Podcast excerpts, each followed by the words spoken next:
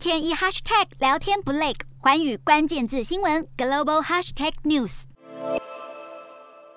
外籍人士被三名中国防疫人员强压在地，一边大喊“我要死了”，一边奋力挣脱，场面一团乱。上海为防控疫情，三月底开始封城，已经满一个月，但越来越多声音指，现在最大的问题不是确诊数字，而是物资不够。上海多处因为封城缺粮，更传出有外国人被关到身心俱疲，企图出逃。继上海防疫封控后有“世界超市”之称的浙江省义乌市，因为验出三例本土确诊，当局断然宣布二十七号起所有社区采封闭式管理，当地约两百间台商企业势必会因为物流停摆受到影响。至于外界关注的北京市，二十二号起不到一周时间，累计确诊已经破百例，二十七号更新增四十六例，是这波疫情以来单日新高。中国大动作防疫清零，以长三角地区而言，可能封到五月中，影响台商上半年获利。像 MacBook 主要组装厂广达，因为厂房位于上海，营收可能影响一成。零组件业者昆山厂产能利用率将降到五成以下。半导体方面，金鼎四月营收影响较大，而中国严苛的防疫措施加上美国升息，政治上亲俄影响，外资正以前所未有的规模撤出当中。最新数据，中国在三月流失一百七十五亿美元外资，创下历史新高。债券市场也出现破纪录减持，海外投资者今年二月净减持人民币三百五十亿元的中国政府债券，抛售现象在三月加速，创下五百二十亿人民币新高。国际货币基金组织已经把中国今年的经济成长率下调到百分之四点四，远低于中国官方预测的百分之五点五。同时，市井经济放缓将有巨大的外溢效应。